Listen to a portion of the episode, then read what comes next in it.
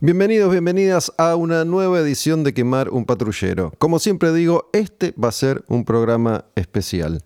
En este intento que vengo persiguiendo por humanizarnos, humanizar a la gente, hoy voy a hablar con un amigo, el señor Walter Mesa, cantante de una banda de heavy metal que se llama Orcas, que está reponiéndose de la experiencia COVID en persona. Quemar un patrullero. La música como acto revolucionario.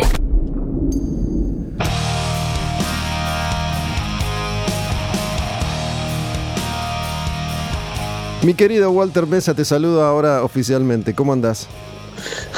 Parece que lo hago a propósito, mi necesidad de desfigurar y hablar con vos de nuevas experiencias. Es, terrible esto. Hola, Gus, ¿cómo andás, querido? ¿Qué haces, loco? Bueno, mira, apenas, apenas me enteré que te había pasado esto, enseguida pensé, es una buena charla para, para, registrar, para grabar. Ahora que está fresca, ahora que está ahí latente. Me pareció que era una buena oportunidad para, para, volver a comunicarme con vos y hablar de otra cosa, como casi siempre en los últimos meses, que no tenga que ver directamente con la música.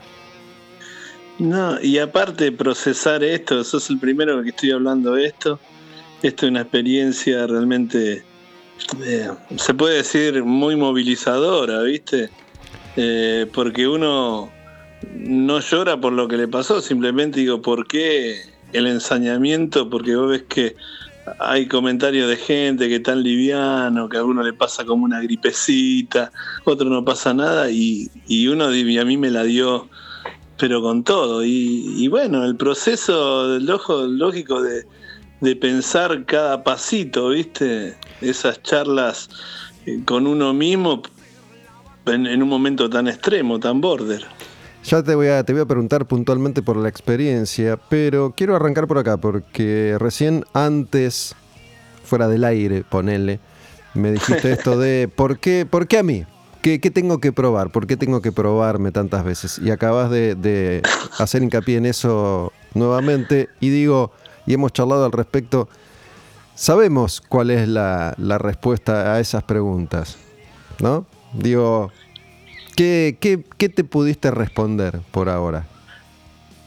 Y yo creo que es todo un proceso, sin la parte, viste, chamánica, de decir, bueno, estoy como para evangelizar el mundo a partir de esta experiencia. Creo que fue muy reveladora en el sentido de estar en un borde y en un entorno tan, tan extremo, ¿no? El, te puedo decir ahora el no sentir miedo a la muerte, ¿viste? Pero estar con esa posibilidad porque el entorno en el sanatorio te lo hacía sentir que estabas en un extremo delicado y, y aparte la muerte de ciertos compañeros en el mismo piso. Fue muy, se puede decir traumático en ese momento, pero creo que fue revelador por, por, por, lo, por cómo soy yo, ¿viste?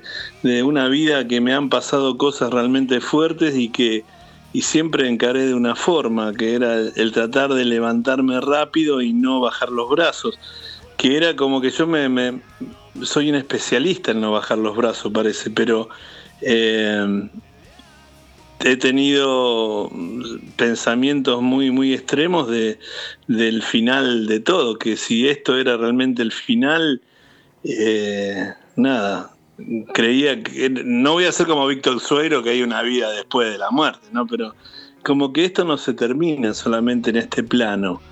Eh, fue muy fue muy loco, ¿viste? Es como una película en 3D donde vos te ves como un observador. Tampoco es que me vi, viste, la vida recorriendo cada instante de mi vida. No, simplemente una lucha y, y, el no bajar los brazos, viste, el no resignarse a la partida, ¿no? La partida física. Más allá de esta descripción que haces del entorno, ¿Qué, tan cerca consideras que estuviste de una muerte real? ¿O más bien fue pensar en esa posibilidad? Es loco, Gustavo. hablar de esto ahora eh, sé que me va a movilizar. Eh, primero empezó, te voy a contar cronológicamente, empezó con unos síntomas de tos el 3 de marzo, donde no levanté fiebre, solamente fue una tos fuerte una madrugada y como un compañero de banda, Cristian, ya tenía COVID positivo, dudé que yo me había agarrado COVID. Y bueno, me fui a hacer el hisopado por intermedio del, del Hospital Muñiz, donde tengo un amigo médico, que bueno, voy a agradecer a todos los médicos, ¿no? A Ricardo del Muñiz, donde me hisopó, salió positivo.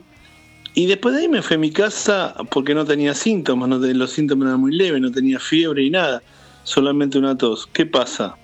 El domingo empecé, de eso fue el miércoles 3, el domingo empecé con levantar fiebre a 38, 38,5. Y el martes este, un médico amigo me dijo, anda a hacerte una placa urgente del pecho. Y ahí salió lo que, lo que no querían escuchar todos los médicos y mi familia y yo mismo, que tenía un principio de neumonía porque me había atacado los pulmones el COVID que es la parte más temida. Y ahí es donde voy a hacerme la placa al Hospital Muñiz y te centras en la burocracia este, sanitaria. Eh, y bueno, nada, opto por ir al hospital público, al amigo Ricardo, donde constata que tengo los pulmones con COVID y, y deciden internarme en forma preventiva al principio en el Hospital Muñiz eh, nada, y ahí automáticamente me empieza a subir la fiebre a 40. A partir de ese martes, de que después, eh, por intermedio de toda la obra social, yo estoy en Sadaí, que este, me hacen un traslado a la al Sanatorio La Providencia. A partir de ese día eh, voy empeorando y no para nunca de bajar la fiebre estuve en 38, 39, 9. y nada, en, esa situación de estar solo y, ver que los médicos entran prácticamente como en la NASA y no te dan una seguridad de que vos vas a salir, simplemente dictan que tenés que aguantar, que tenés que aguantar, que tu cuerpo tiene que resistir, pero yo veía que al pasar de los días la fiebre solamente me bajaba con agua fría, entonces cada tres, cada tres horas me tenía que bañar con agua fría porque el paracetamol ya no, no actuaba, solamente te daban paracetamol. Entonces tuve miércoles, jueves, viernes. Eh, el viernes ya vemos en el mismo piso que ya hay pacientes que ya van muriendo, ¿no? Ves crisis de enfermeras, ¿viste? No, una situación muy, muy, muy border y en ese momento, el, ya sea por la fiebre o ya sea por, por tu resignación a que estás enfermo de algo que no sabes cómo se va a tratar, porque los médicos automáticamente fueron sinceros conmigo y no decían, no decían que iba a salir de eso, porque realmente no lo sabían, todo dependía de, de que no se me complique por otro lado. Eh, nada, el domingo, el domingo eh, siempre, va, ya el viernes ya me habían puesto oxígeno por una cánula porque ya empezaba a tener, a no compensar eh, la respiración normal, ¿no? Entonces se me hacía muy difícil estar boca arriba, tenía que estar todo el tiempo boca abajo y, el ahogo y la tos. y bueno, ahí el domingo me levanto a las 7, simplemente te despertás y viene la enfermera y constata que no tengo más, más fiebre y ahí es donde me empiezan a, meter antibióticos. Por, ya estaba todo, yo estaba todo con, con suero, ¿viste? Eh, y ahí empiezo una, una recuperación paulatina, bajé más de 12 kilos. Ahora me entra el chupín, tranquilamente. Pero en ese momento de miércoles que estaba internado a, sábado a la noche van pasando un montón de situaciones mentales, ¿me entendés? Lógico, está la muerte presente, ¿sí? A la noche venía, era como que, que cambiaba, era todo color sepia, era muy claro, era un silencio muy especial y uno simplemente no tenías miedo ni tenías dolor, simplemente te da la pauta que te apagabas, que dejabas de respirar, te quedabas dormido y ya no respirabas más. Eh, pero bueno, ahí es donde uno realmente saca la fuerza esa no interior y, acude a todos a todos los santos y, familia no eh, y ahí es donde juega realmente se siente el cariño de la gente eh, muchos mensajes de aliento a mi familia todo el tiempo, amigos médicos, siempre dándome tranquilidad y, cuando vieron una luz de que yo estaba reaccionando a los medicamentos, ya las enfermeras y doctoras ahí del sanatorio ya empiezan a ejercer una algo psicológico para que yo salga lo antes posible, ¿no? Escúchame una cosa, Walter. ¿Cómo era la fiebre? Digo, ¿vos dormías mucho, dormías poco, te sentías como, como el culo? No, no podías dormir, Gustavo. Eh, te atacaba la tos completamente. Yo nunca tuve neumonía. Eh, se compara al que tuvo una neumonía, se compara así como una tos. Eh, la fiebre lógica te lleva a, no, no estar sobre el eje. Estás como una situación media de resaca medio alcohólico eh, y la fiebre no te permitía nunca estar, eh, la tos no te permitía estar recostado. Entonces tenía que estar sentado eh, y, y, nada, con un aspecto de perrito mojado, porque la fiebre iba golpeando, bajando. Claro, había una guerra con tus, ¿me entendés? La defensa de tu cuerpo estaba peleando una guerra, una batalla. Eso sí, yo me imaginaba tipo este, una guerra de Game of Thrones, así una pelea adentro extremo eh, y nada, viendo quién va a sobrevivir y cómo iba a salir de esto, porque después los médicos siempre fueron muy realistas, se pueden decir duros, pero también era como que te daban ese shock de realidad como para que vos no te resignes. Y decía, bueno, vos tenés que estar fuerte porque no te tiene que agarrar el virus interhospitalario. Todo el tiempo decía, tenés que generar anticuerpos vos por tu...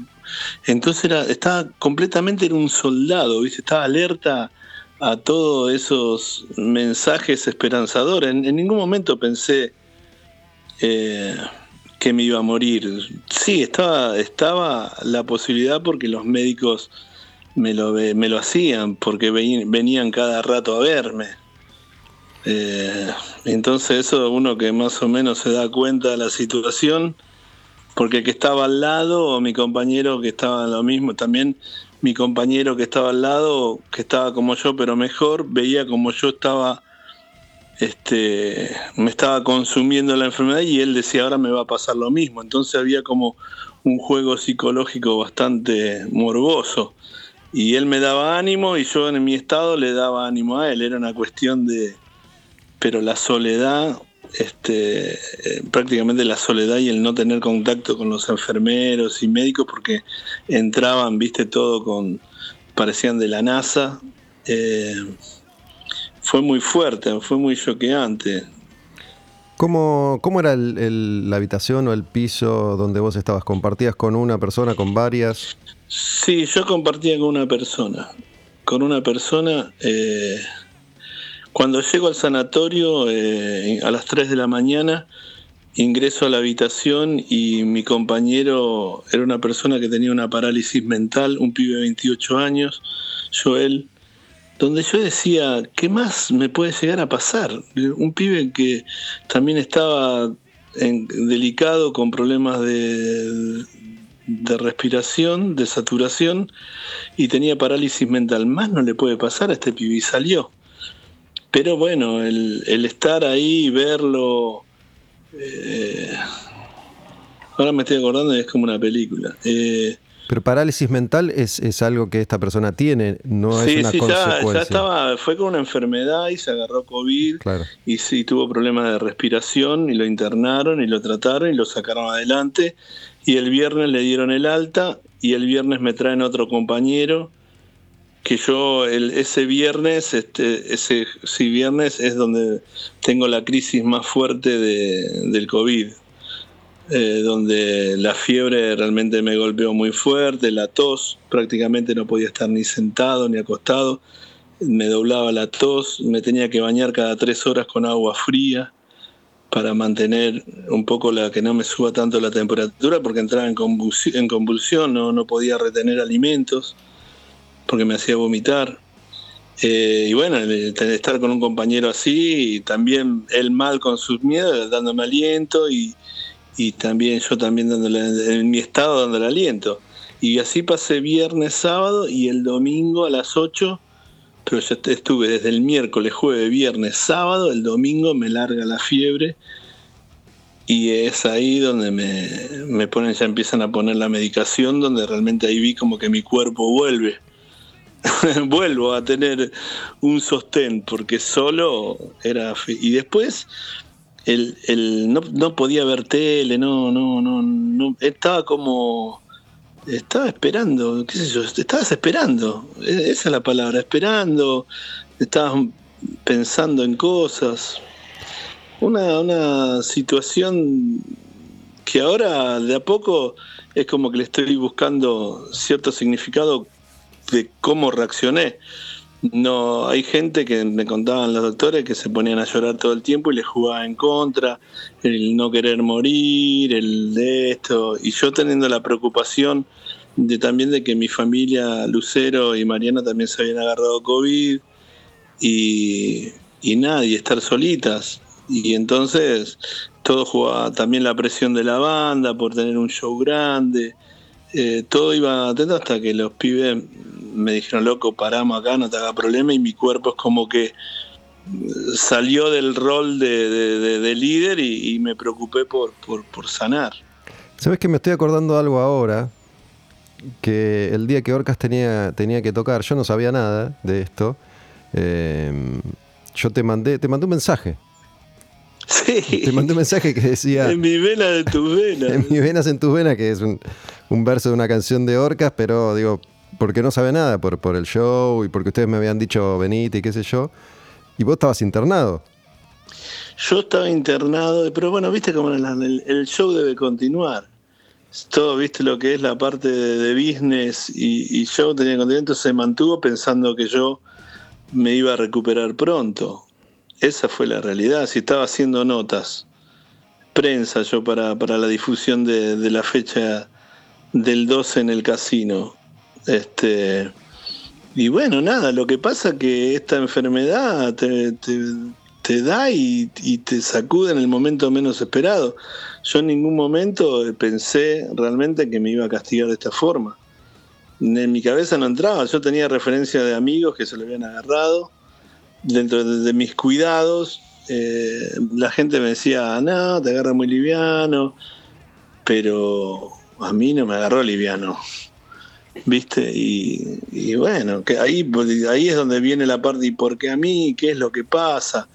Este, ¿Por qué empezás a, meter lo, lo, místico, la, mala onda de la gente, le echás, buscas algún culpable de la mufa, de la envidia, del odio, de por qué, y, y bueno, en ese momento de crisis donde afloran los miedos más profundos, ¿viste?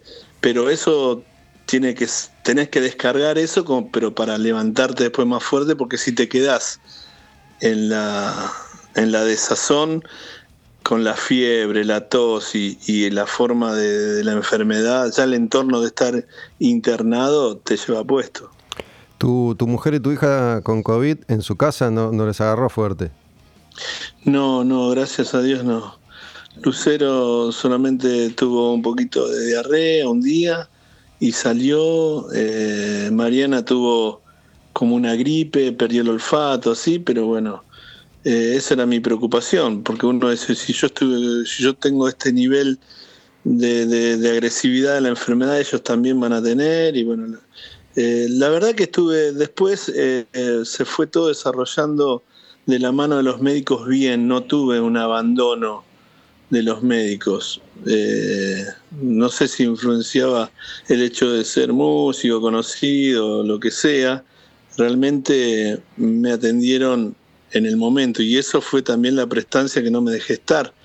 Porque si yo no me hubiera hecho la placa ese día que no me internaban, me iba, iba a ser mucho peor. Vos fíjate que así como te estoy contando lo fuerte, se separa en tres etapas en la neumonía COVID, leve, moderada y grave. Yo entré en la parte de respiración eh, por cánula, que es la más liviana, entré en 5 litros y bueno, después me pusieron en 2, casi normal, pero hay distintas etapas de respiración este, asistida, que es la de la bolsa, después la de... Mira, me hice un especialista, ya te digo. Eh, la, la, mecánica, que bueno, que ya cuando ya tus pulmones ya te entuban y te inducen al coma, que era...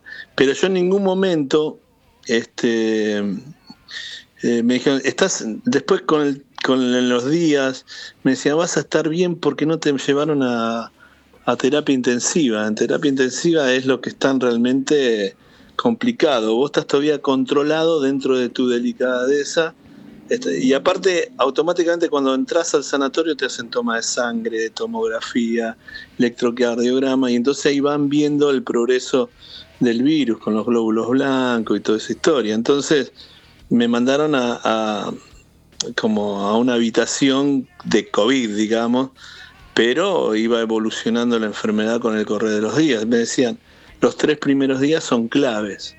Y el miedo de que no te afecte un órgano, porque te afecta el hígado, eh, riñón. No, es un desastre. Y, y vos decís, ahora que me dice medio, porque encima leía, porque tenés el teléfono, googleaba, y decía, fa, y, y vos ves que la, la gente, la vida está marchando casi normal. ¿Viste? No toman conciencia de que hay gente que se estaba muriendo de esto porque entraban pibes jóvenes y, y yo sentía a la enfermera hablar como en una pieza, decía, pero si estaba bien, 42 años falleció un pibe. Y estaba bien ayer y, eso te repercutía como un estado de ánimo, ¿viste? Sí, vos decís que, que para el afuera la vida continuaba. Digo, para vos cuando estabas afuera antes de, contagiarte, ¿no continuaba la vida también o estabas pendiente de lo que podía pasarle al resto de la humanidad que, que estaba infectada? siempre fui consciente que estábamos viviendo en un momento de alerta. Yo siempre tomé recaudos, pero bueno, tenía que laburar. Yo tengo un bar, eh, toco en una banda de metal donde empezábamos a trabajar. Eh, y realmente se hacía muy difícil eh, que respeten el protocolo, pero yo mis cuidados este, personales eran muy exhaustivos, me lavaba la mano, barbijo, no estaba hablando más de dos minutos con una persona, no me abrazaba, salvo alguno que venía y me hacía foto y me abrazaba, tampoco me, rechazaba, lo rechazaba. Era bastante en, en lo común, pero nunca me imaginé que iba a ser tan agresivo así, que es tan selectivo, ¿viste? Tan una voz sí, o no, a vos sí. Eh, siempre le tuve mucho respeto. Soy una persona que se informó muchísimo, que eso también me jugó mucho en contra, porque yo al saber cómo me iba sintiendo decía, uy, de esta no salgo. Viste, te juega en contra la, la, sobreinformación. ¿Y cómo, cómo funcionó el teléfono? Digo, ¿estabas, estabas en contacto con, con quiénes? El teléfono estaba con mi mujer, eh, no podía hablar con, nadie porque realmente no podía hablar. Es más, ahora siento como un cansado. No, no tengo un ahogo, pero es como que si estuviera corriendo en una cuadra, viste un pique corto y la recuperación. Eh, con mi familia, el médico, un médico amigo mío, mi hermano, eh, y después no podía hablar más con nadie porque era la sensibilidad que tenía los mensajes de los amigos, la banda mismo, me la pasaba llorando todo el tiempo porque nada, porque me ponían que estaba preocupando a mucha gente, ¿viste? Ese era mi plan, no preocupar a nadie, pero la gente realmente me mandaba muchísimos mensajes todo el tiempo, tenía que poner el teléfono en silencio, a veces mi estado de ánimo no lo quería ni ver porque me hacía mal, la enfermera me decía, no mires el teléfono. y, las horas en el sanatorio, por ejemplo, agarraba al mediodía eh, o a las 7 de la tarde, miraba a las 7 y cuarto, miraba a 7 y media, no pasaba nunca, y a la madrugada a la una, dos de la mañana eran eternos y veías el concierto de tos de todo el piso y vos veías ahí como la evolución que, era todo el piso con la enfermedad. Era algo muy, muy feo, ¿viste? Esta, esta persona que, estuvo compartiendo con vos el cuarto, ¿se recuperó? Sí, le dieron el alta, Diego Juárez. Eh, nada, no, no, no, nos ayudamos mutuamente. Él, por suerte, no, no tuvo la complicación, tuvo una neumonía así parcial, le afectó un poco los pulmones, pero no, no tuvo el grado de agresividad que tuvo el virus conmigo, ¿viste? Y, él la sufrió por ver cómo a mí me venía deteriorando la enfermedad y él venía un par de días después. Entonces como que tenía mucho más miedo, se tomaba la temperatura todo el tiempo, la saturación todo el tiempo, porque el índice, el índice del, progreso de la enfermedad es la saturación de la sangre. Entonces te medían todo el tiempo. Si vos tenías 93, no tenía que bajar de 90 si tenías 93 estabas ahí al límite, 95 más o menos, 97 normal. Entonces era como una apuesta, ¿viste? ¿Qué, índice, es ese? ¿Sabes? ¿Sabes explicarlo? De la saturación del oxígeno en la sangre, ah. ¿viste? No tenías que tener menor de 90. Entonces te ponías el, te ponían el saturador en el dedo te marcaban el latido y te iba marcando 91, 92, 93 y a mí se me quedaba en 93. Entonces la enfermera estaban atenta, me decía, bueno, fíjate, si te cuesta respirar, este, avisamos a la doctora y vemos el, proceso de ponerte oxígeno si necesitas. A la noche me tenían que poner porque no, a la noche era como, a la noche era como que empeoraba todos los síntomas. A la noche era como que se despertaban todos los orcos era una cosa, yo decía, pero ¿por qué no en el día?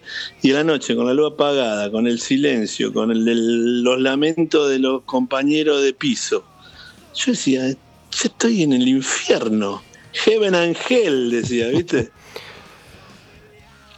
Che, escúchame, no se reí. ¿Tenías, ¿Tenías tele en el cuarto y no podías ver o, no, no tenías ni ganas? tenía tele, tenía tele, pero no podía ni ver. Claro. No, no, no, no, es que el cerebro se pone en un plan en, en stand-by. Después, viste, era como fantaseaba con el morbo, viste. Fantasío, así es esto, así es como, como se va a apagar la luz. Eh, tenía miedo de dormir, no, no sé si la palabra, decir, no me quería dormir porque no podía, pero aparte tenía la sensación de que si me dormía no me despertaba más, porque respirás tan mal y boca abajo que nada, deja de respirar. ¿Me entendés? ¿Cómo te puedo decir? ¿Viste? Cada momento, ¿viste cuando haces apnea que contenés la respiración? Yo decía, bueno, es así. Y quedás ahí, y quedás. Tenía esa sensación. Para, para moverte, para bañarte y eso, ¿vos podías moverte por tus propios medios? ¿Lo hacías solo? Sí, sí, al principio sí, me tenía que mover. Era lo que me decían, te tenés que mover al baño, por lo menos. Los músculos, viste, ya van perdiendo consistencia. Tenía suero. Eh, y el hecho de bañarme cada tres horas con agua fría, cuatro horas, la piel la tenía, parecía, no sé, era transparente, era un. ¿Qué te puedo decir? Era transparente, Gustavo. En una situación. Realmente viví una situación extrema. No sé si te puedo decir el borde de la muerte, no sé, qué sé yo. Si es así, es bastante amable, no, no, no te retuercen en la cama eh, vomitando moco y toda la historia. Dentro de todo no, no, no, es un, no es un sufrimiento. La fiebre te tiene como medio anestesiado. Eh, la tos te golpea un poco, pero es una tos muy seca, donde te resuenan los pulmones. Encima yo que soy medio oso, te imaginas lo que era mi tos, era un bulldozer. Este, nada, era Pavarotti era Pavarrotti, pero tosiendo con todo.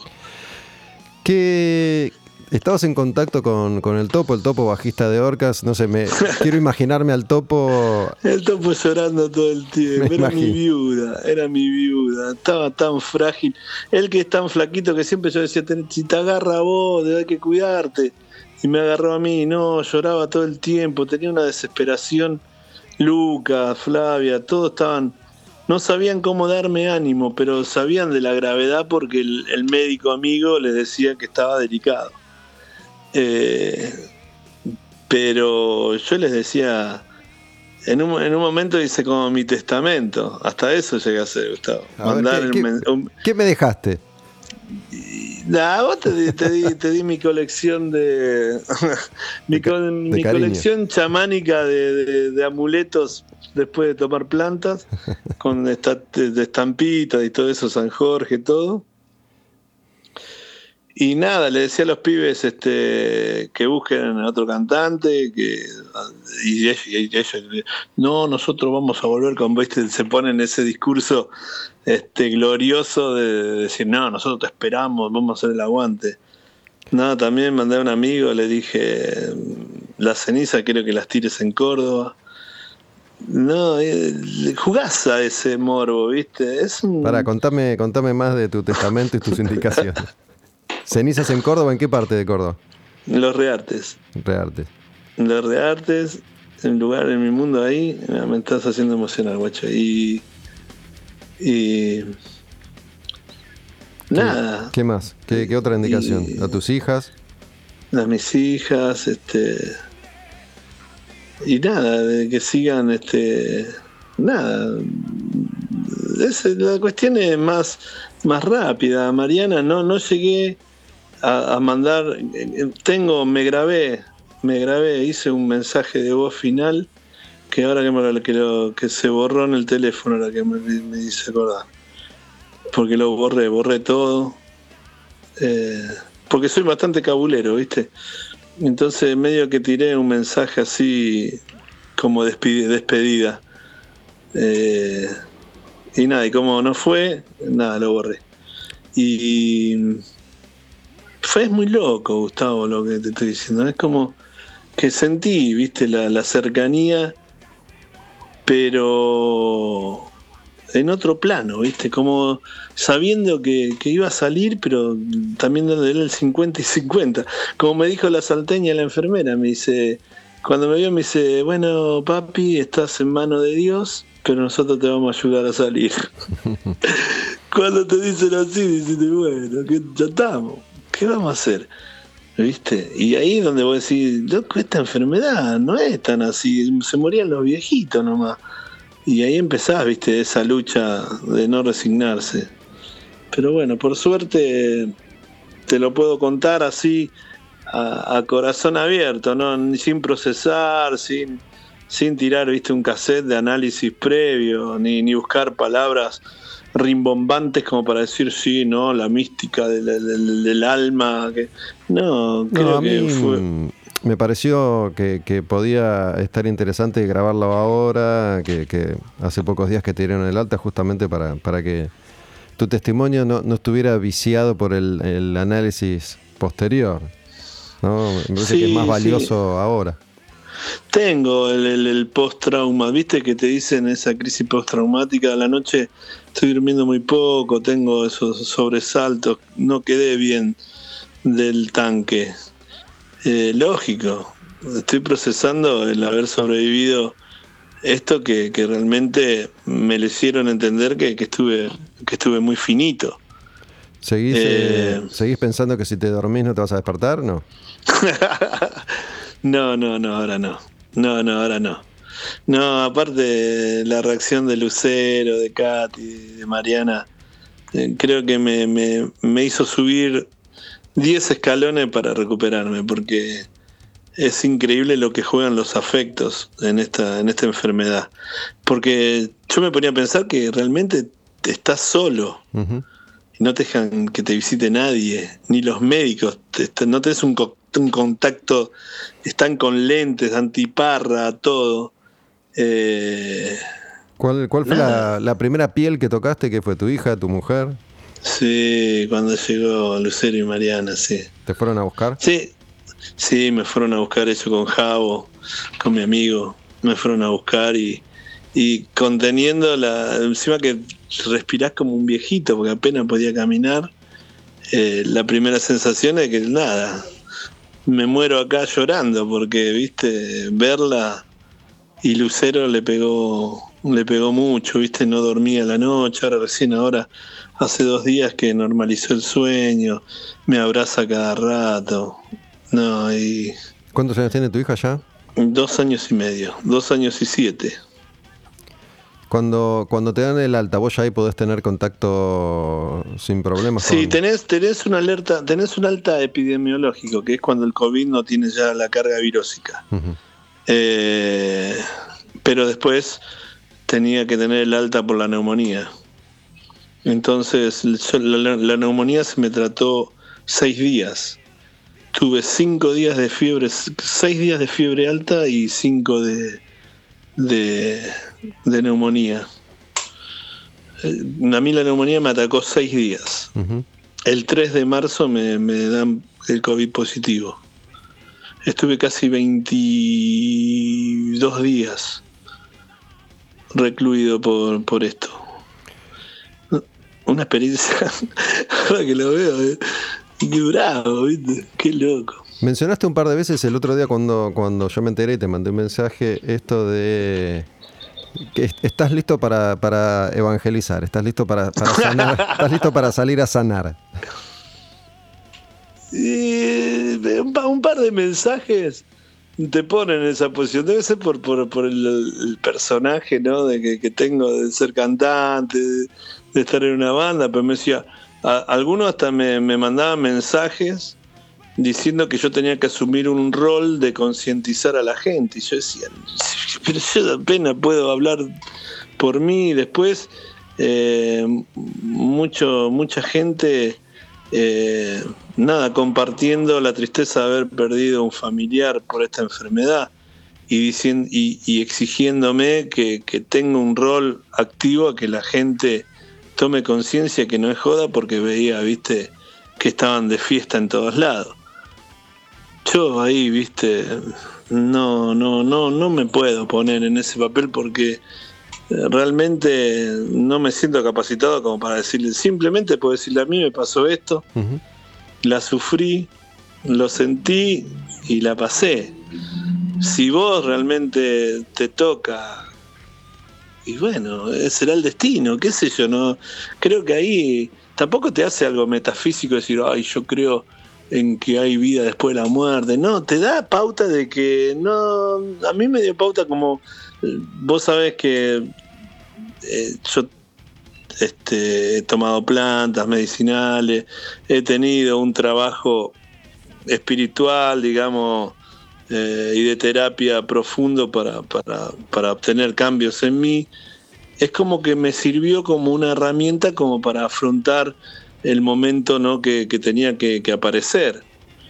En el momento que uno ya realmente siente que, que- parte, porque uno siente morir realmente porque ya no tiene fuerzas, ahí es donde entra a jugar esas herramientas con que uno, nada, fue haciendo cosas. Yo, por ejemplo, en un momento de ahogo máximo, eh, me vino la planta. Me vino la planta cuando estaba vomitando de repente. Y sentí una voz que me decía, todo pasa, todo pasa, respira. Y yo decía, bueno, hay alguien, será mi mente, serán mis cosas, mis creencias, mi, pero en el momento que, que lo necesité, me sirvió. No sé si soy claro. Sí, sí, porque a eso yo me refería cuando arrancamos, cuando te dije eh, que vos te haces esta pregunta de, de por qué a mí o por qué se ensañó conmigo y te dije, sabes esa respuesta, un poco a esto me refería, ¿no? Digo, ¿sabes qué? ¿Por qué tenés que aprender algo? ¿Por qué no? ¿Por qué no te iba a pasar a vos si, si le pasa a tanta gente? A eso, a eso me refería. Sí, sí. Lo que pasa que uno, uno en la vida le van pasando cosas. Yo desde chiquito, vos ya conocés mi historia, la vida familiar. Mi papá, viste, a los 42 años queda postrado por una CB. Ahí también me preguntaba por qué yo con 14 años me tuve que hacer cargo de mi familia. Eh, la muerte de Osvaldo, eh, qué sé yo, situaciones de vida mm, muy, muy complicada y digo, ¿por qué siempre ese, ese ese extremo para aprender las cosas. Eh, me gustaría ser un poco más, que me venga un poco más amoroso, más liviano, qué sé yo. Pero sé que, sé que es así. Eh, tampoco la vida, yo no, no, la estoy llorando por qué me pasó. Simplemente agradezco porque lo pasé, nada más, lo pasé dentro de todo entero. No, no, ahora no soy una persona que está miedoso, paranoico, que no quiero que, porque yo sé que tengo inmunidad por un par de meses y después puedo correr el riesgo de enfermarme y no voy a estar encerrado de vuelta, ¿me entendés? Metiéndole miedo a, mi, a mis afectos, no salgan, cuidado con esto, con otro. No, simplemente voy a seguir teniendo el mismo recaudo y bueno, y, rogar que no, que no me pase de vuelta de esta forma, qué sé yo.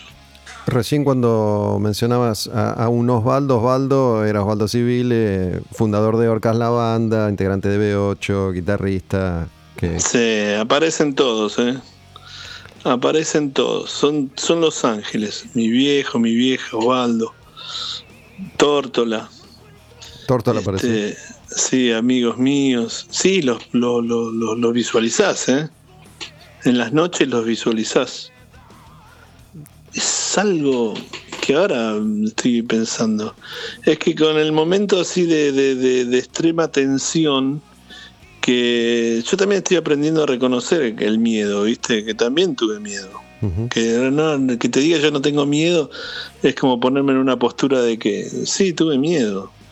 Tuve miedo de, no disfrutar a Lucero, Catalina, a mis amigos, el no haber cumplido con, con cosas. Y en ese momento de, zozobra es donde visualizás a esa gente que está en otro, en otro ámbito y te da calma. Yo, por ejemplo, así me dormí, por ejemplo, pensando en mi papá. Y pensás que, que tenés una charla, ¿viste? Porque la fiebre te hace delirar, ¿viste? Entonces estás como charlando con, con gente que no está más en este plano y, y te dice va a estar todo bien, va a estar todo bien, y, vos mismo en ese, como estás en esa situación, te la lo crees, porque realmente te ayuda, cuando, te ayuda a, pasar. Cuando decís visualizar, es eh, ¿te refieres a un ejercicio que vos hacías o de pronto se te aparecían esas imágenes y tuviste esta experiencia? No, no, te aparece, vos, vos en un momento estás con los ojos cerrados, Gustavo. No aguantás, no aguantás tu ser entonces, al cerrar los ojos, aparecían imágenes. Aparecían imágenes, aparecen como que estás en otro, en otro lugar. ¿Qué sé yo? Es, algo que, me está saliendo ahora que estoy recordando, ¿viste? Esto va a quedar plasmado en, tu programa, en tu, podcast ahí. Es la primera, como te estoy diciendo, estoy hablando así a calzón quitado, sin, sin el análisis del cassette, ni ponerme en, el papel de, ejemplo. Estoy contándome, contándote cómo por la amistad que tenemos, por, por cómo me, llevó a, sobrellevar esto que realmente eh, fue muy, muy, muy extremo para mí, viste, muy fino. ¿Recordás eh, sueños? ¿Soñaste, ¿Soñaste mucho? ¿Tenés algún, algún recuerdo por ese lado? Eh, no, dormía muy poco y siempre no, dormías profundamente, estabas como en un intermedio.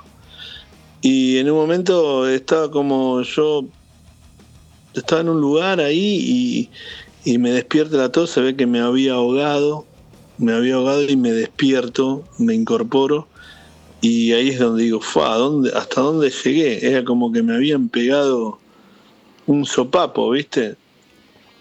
Eso fue hasta el del miércoles alzado fue todas las, las crisis eh, habida por haber del progreso de la enfermedad.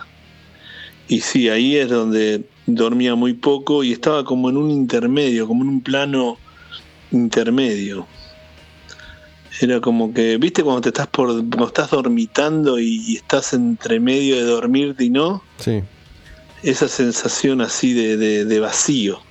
Bueno, te, preguntaba por los sueños porque con respecto a esta, esta sensación de duerme vela, que mm, ah, mira. viste que yo te conté a vos y bueno, compartí acá también mis experiencias con el insomnio y con, las dificultades para dormir. Y, yo estoy soñando, se supone que soñamos siempre, pero no lo recordamos. Pero bueno, yo estoy recordando muchos, muchos sueños y tuve un par de experiencias muy interesantes en, los últimos días, en esos momentos en los que me despierto y me cuesta mucho volver a dormirme y te empieza a funcionar la cabeza y de pronto estás como medio dormido, medio despierto y tuve sueños muy, muy vívidos, soñé conmigo mismo, soñé con mi vieja, eh, mi vieja que, que murió el año pasado y, y sintiendo que en el sueño sé que estoy soñando, pero también sé que es lo, lo, que sucede en este plano real, ponele.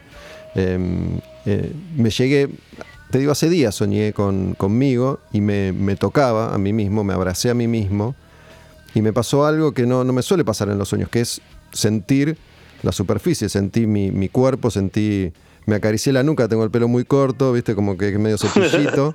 Y me, en el sueño flasheaba con eso. Digo, me estoy abrazando a mí mismo y estoy sintiendo.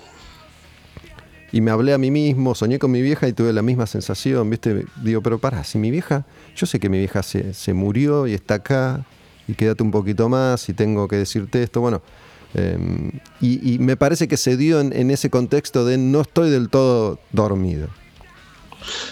Tenés la sensación de no estar del todo dormido porque ves que pasan cosas ves que, aparecen amigos, gente que yo sé que, falleció. Eh, como que te vienen a ver, ¿viste? Esa sensación. Eh, pero así en el plano de verme yo salir de mi cuerpo y verme acostado, eso, no, no, no, no, no, no, no, no, no, no tuve la experiencia. Eh, Para eso tengo entendido, tenés que morir de verdad. sí, y sí, creo que sí. Podés volver después, pero en el momento de la muerte es donde se produce. No sé, viste, en ese momento que sentí el ahogo, que me desperté y después no me vi más, creo que llegó. Hola. Sí. Eh, te escucho, te escucho. Eh, tuve la sensación de que algo pasó. ¿Me entendés? Porque en un momento es como que te dejas ir a dormir porque encontrás el cansancio, la comodidad, digamos, la postura y te querés dormir, pero de repente viene el ahogo ese y te despertás de una forma tan brusca que es como viste cuando en esas películas veía que veías el túnel ahí del luz y después te, uno te agarraba las patas y te tiraba para abajo, ¿viste? Eh, pero no, no, no, no sentí esa separación del cuerpo. Bueno, a mí me ha pasado. Lo que sí que, lo que, sí que me llamaba el morbo era de pensar que si realmente la muerte iba a ser así, ¿viste? Como hasta acá llegué, hasta acá llegó mi amor. ¿Y qué, te pasaba en esos momentos? Y ahí sentía angustia, sentía angustia. Decía, bueno, y bueno, ¿qué va a hacer? Ya y, ahí decía, bueno, todo lo que hice hasta acá estuvo bueno. no me arrepiento de nada. Eh, y nada. Cuando me dejé la mente sin charla. me dejé, me dejé, me puse tranquilo. Cuando, cuando grabaste ese mensaje para, para, la posteridad, ¿tu intención era en algún momento enviarlo o decir, bueno, si me muero van a encontrar estas que son mis últimas palabras? Sí, eso. ¿Eso? Sí, esa. Jugué con esa, con, como en las películas. En algún momento lo van a descifrar. Eh, pero no había reproche para nadie, solamente hubo cariño para todos. Eh, tengo, tengo, tengo el cuerpo liviano, pero no me voy con, no me voy pesado. No tengo mucho, no tengo reproches para nadie. La verdad que ahí también me di cuenta de que el momento que me toque, lo peor que sería que te vayas con esa carga de reproche y odio y culpas y qué sé yo. Mm, nada, creo que lo más lindo, creo yo, no sé, que si hubieran leído, escuchado el mensaje, era decir el amor que, les tenía a todos. Pero bueno, por eso lo borré porque estoy acá, Gustavo. Y quedaste. Cambio fuera. Sentís, ahora que, decís, bueno, pará. Eh, ya que, me sentí tan cerca de la muerte por momentos, ahora tengo, tengo que hacer esto, tengo que decirle esto a tal persona, ¿no? Y bueno, es, lo que te digo, es lo que te dije que muchas personas me pusieron en el rol como de, de, chamanismo. no, no me refiero. Del portavoz, del portavoz de la vida y que tengo que ser la conciencia de la humanidad, ¿me entendés? No, no. No, no, me refería, me refería a, no sé, a Mariana me gustaría decirle a mi, a mi hija, a mi otra hija, a mis amigos, o, me gustaría... Sí, me, lógico, creo que no, no soy igual, no soy el, el de antes. Estoy un poco mucho más, ahora por la falta de oxígeno debe ser. Estoy un poco más lento, más reflexivo eh, y bueno, con el correr de, lo, de las semanas, seguramente me daré cuenta de, cambiar ciertas cosas que, que pensé en ese momento si ya no voy a hacer esta pelotudez. El pelear por boludeces no tiene nada que ver. El estar obsesionado por, por ejemplo, por, por la economía, por la plata, no tiene nada que ver qué sé yo, Gustavo, en este momento eh, solamente pienso que, esa fe de, de, algo que muchos pibes están muriendo. Hace poquito, va, se murió el pibe de Sudestada, joven. El pibe, el pibe que falleció en el piso tenía 42 años. De un amigo mío, 39. Qué sé yo, es algo muy incierto, ¿viste? No sé, que yo haya zafado es porque realmente no, no era mi hora. Pero bueno, yo estoy contando, estoy contando esta experiencia por la, por la amistad, la confianza que tenemos.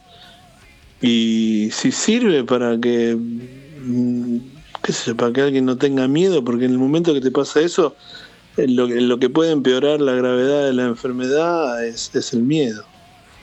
A mí me parece que estas, estas charlas pueden servir para muchas cosas y, no únicamente para, para quien tiene, tuvo o tendrá, tendrá COVID. Sí, para, mí fue una catarsis. Yo que te estoy hablando es como que estoy sacando alguna purga. Es como tomar tabaco. Hablando de, eh. tomar tabaco, me, mencionaste a, Sacha, sabes que bueno, este, este es un espacio relativamente nuevo para mí, el rumbo que, viene tomando desde hace algunos meses, esto que hago ahora que, se llama Quemar un Patrullero, es, si bien tiene, tiene un pie en esto que hice siempre asociado a la música, vos sos músico, es un, es un camino que yo considero que para mí es, es nuevo, ¿no? Y hubo como una especie, una especie de bisagra cuando yo conté mi experiencia con la ayahuasca y posteé finalmente esa entrevista que había hecho con Sacha hace, hace algunos años. En, ese ciclo de entrevistas hablé también con vos y tu, experiencia con, con la ayahuasca. Sacha es el chamán con, que, que, vos me presentaste a mí hace, hace un tiempo y con él hicimos esa experiencia. Y me hablaste de él y de, y, de que se, se, apareció o participó en estos días en tu recuperación. Al principio pensé que te había ido a ver y había estado ahí conmigo, pero me doy cuenta que no iba a poder entrar. no, no, no. Sí, apareció en mis. Eh. Se puede decir pseudo sueños, en ese mensaje, hablándome, agarrándome la manito. Sí, lo, lo llamé, le escribí, le mandé un mensaje y nada, me hizo emocionar muchísimo y me dijo, bueno, de esto, de, esto tenés que salir mejor persona. Son aprendizajes. Eh, y él lo encaró con una, como es él, ¿viste? Que todo pasa. Todo pasa por algo, no, no, no es que todo viene y dice, ah, a ver, Walter, ¿qué onda? Vamos a ver que, que franelé con, con, con el COVID, neumonía y el borde de la muerte. Este, porque yo me fui de ahí y se murió un pibe, o salí y veo la noticia que se está muriendo gente. Entonces, sí, bueno, yo sobreviví a esta mierda. Y le comentaba a Sachi y Sachi me decía, de esto tenés que tomar las enseñanzas vos. Yo tomaste un montón de herramientas, un montón de elementos. Es una estupidez que no, que no aprendas a, analizar ciertas cositas con esto y, me es mucho más fácil, ¿viste? No me quedo en el lamento, ay, ¿por qué me pasó a mí? Yo me contagió este hijo de puta. No, estoy realmente pasé un momento border y, pude salir por muchos dirán por suerte, no sé, pero yo creo que le metí mucha carga positiva, ¿viste? Y eso es fundamental en una enfermedad. Creo que eso, la energía, la energía de la gente, el cariño, el amor, realmente te saca de situaciones extremas. ¿Pensaste en la música en esos días? ¿En, tu música o en la música? Sí, en un momento, este, como tenía una enfermera, Sandy, eh, salteña. Eh, yo había grabado un disco con Hugo Bistolfi, Valles y Quebradas, con carnavalitos, todo, y le puse Spotify y le hice escuchar. Y nada, y me hacía emocionar la mina. Y sí, en la música creo que fue mi respaldo. En un momento no podía escuchar nada, no, no, no, mi cerebro no estaba enfocado en, en salir en el combate, en el combate. Pero después eh, escuché un par de un par de canciones. Ahora que, lo mencionás, eh, estos episodios son grabados como, como siempre y la gente decide cuándo, cuándo los escucha, pero bueno, estamos en, a fines de marzo del 2021 y que ya que mencionaste a Hugo, en unos días voy a estar hablando con, con Hugo, Bistolfi, que, tiene disco y Hugo tiene una visión, tiene una visión astrofísica eh, bastante completo. Es un estudioso, vive, vive, transpira arte y, sus creencias son inalterables. Hugo es, eh, fue tecladista de Rata Blanca durante muchísimo tiempo, ¿no? De él hablamos y de Alianza. Sí. sí, aparte tiene un laburo con los astros, este, con Fabio Serpa, eh, ovnis, todo lo que es eh, cuestiones este, paranormales, él, es un maestro. Sí, yo grabé con él hace unos meses, está ahí disponible en, las plataformas digitales para quien quiera escucharlo, un, programa con Hugo, pero aprovechando que va a estar acá en Capital, él vive en, Córdoba, por, por, la zona Uritorco, en Capilla del Monte. Em, va a estar acá porque bueno, tiene un disco nuevo que se llama Viaje al Cosmos 3 con, muchos invitados, Lito Nevia, Baglietto, Porcheto, Willy Quiroga de Box Day y, va a ser un poco de prensa y me, me parece que es una buena oportunidad para volver a charlar con, Hugo Bistolfi, así que si, si ya sucedió, porque están escuchando esto en octubre, ahí tienen para chequear también la charla que precisamente en este instante aún no ha sucedido. Pero bueno, es como viajar en el tiempo, aunque no lo crean, esto es un poco mágico lo que acabamos de, entreverar con, con, Walter. Claro, capaz que te están escuchando esto y ya estoy volviendo a los escenarios. Ojalá ahora, ahora tengo el tiempo de recuperación, de recuperación aeróbica. Me salvó el hecho también de cantar, que no, no deterioró tanto mis pulmones, porque bueno, tantos años de entrenamiento sirvió, si no tendría la voz mucho más tomada. Eh, pero bueno, tengo que recuperar. Es mi objetivo ahora, eh, a lo Rocky, volver a un escenario. Walter, un placer, querido. Te quiero mucho, Gustavo. Te quiero mucho, Gustavo. Gracias por la oportunidad. Y, y, nada, nos estamos viendo. Nos estamos viendo, compartiendo. Ojalá que no sea otra cosa más. No sé qué puede llegar a pasar, pero bueno, ahora estoy estoy con este plan de recuperación y, bueno, gracias por darme la oportunidad de nada, de sacar este esta vivencia, ¿no? De inmortalizar esta vivencia como para que lo escuchemos en un par de años más y nada, veamos. Yo, yo también te quiero, loco. Muchas gracias por compartir esta, esta experiencia. Nosotros venimos compartiendo un montón de cosas, no solo la música, desde hace ya varios años, así que un placer siempre hablar con vos. Te quiero decir que elegí una canción de Orcas para, cerrar. Eh, me vino. No, estaba, separando algunas canciones que, son las que estuvieron sonando mientras nosotros charlábamos, pero esto lo digo recurrentemente em, en los últimos tiempos y es una vez que yo pongo el ojo en una canción y digo es esta, me quedo, me quedo con esa y ese Fuego sin Luz la que elegí para, para cerrar la charla. Uh, mirá vos. Bueno, gracias. bueno, Gustavo, te mando un abrazo. Te tengo que hacer trabajar dos minutos más. ¿Qué, canción es esa, Fuego sin Luz? Contame un poco. Fuego sin Luz este, fue la particularidad de que fue la primera canción que le hicimos en un formato acústico. solamente dos guitarras acústicas, si bien Orcas no, no estábamos haciendo ese tipo de versiones. Y la letra era muy particular porque era como desenmascarar esa gente tibia, esa gente que no tiene fuego. Eh, si bien tiene fuego, viste, pero no tiene luz, es como que eh, a una llama le tirás pasto verde y solamente sale humo y no se le ve el fuego. Este, no se le ve la luz, digamos. Y habla un poquito de todo eso. Sí, con esa canción cerramos un cosquín donde hipnotizamos a 15.000 personas en un escenario cerrando el show y fue muy emotivo para nosotros porque también nos sirvió como para eh, sacar el mote de que solamente tenemos que tocar eléctrico y a las chapas y en forma agresiva. Hay una, hay una faceta también más musical, con el significado de las letras y las buenas melodías. Así que Fuego sin Luz. Esta canción Fuego sin Luz fue concebida así en ese formato, no es una versión distinta. Así fue escrita. No, no, fue concebida en acústica y después con los años lo hicimos como empezamos a tocar en un formato acústico, le metimos batería y bajo. lo, lo, incluimos dentro de una, lista media acústica que estuvimos haciendo una gira para la presentación de la cerveza y todo eso. Pero esto fue, fue eh, creado en formato dos guitarras acústicas con Gabriel Liz y Sebastián Coria.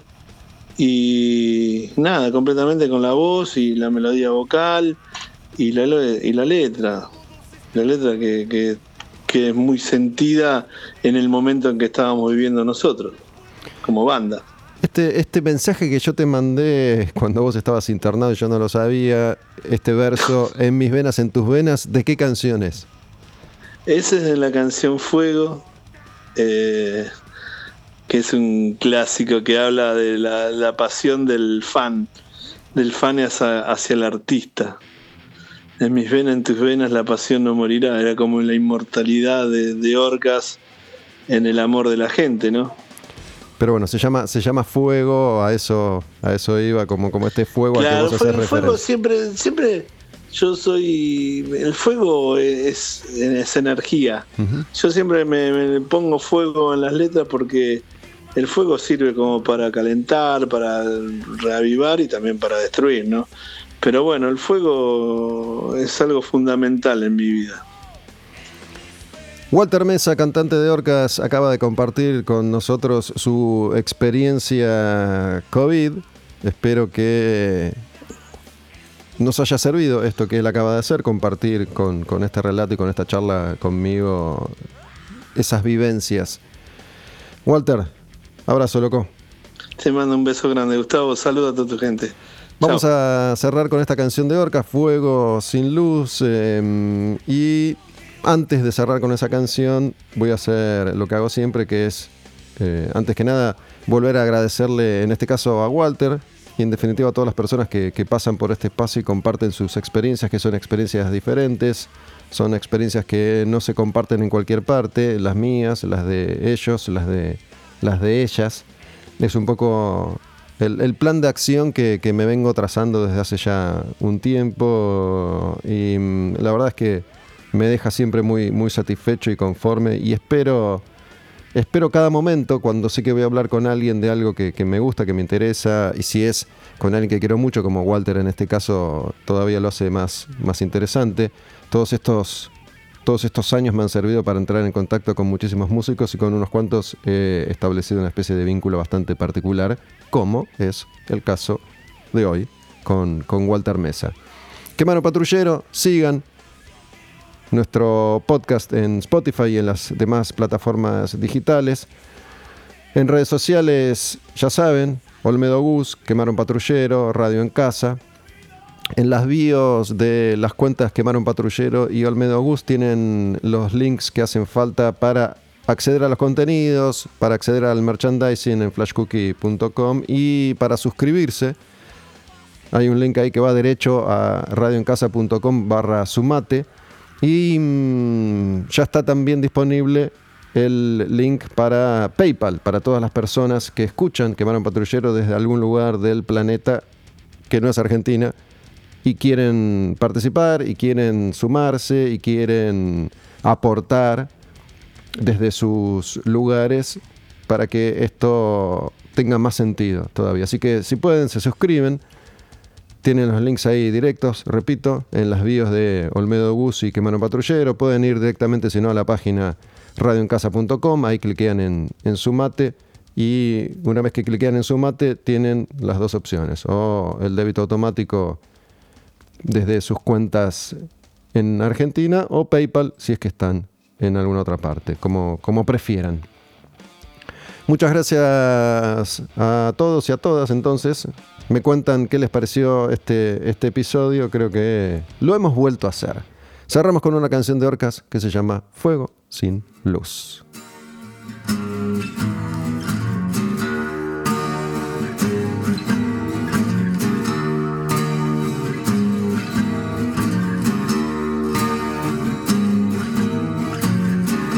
Este es perfecto para empezar. Si el mundo es solo para acuerdos, no lo sé. Me enferman los temores de la gente al hablar. Debo escribir mi propia historia.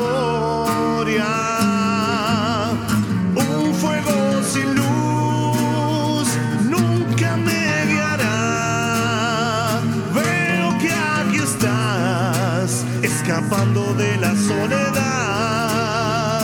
Un fuego sin luz nunca me guiará. Veo que aquí estás, escapando de la soledad. ¿Quién te guiará en la oscuridad? Un fuego sin luz te guiará.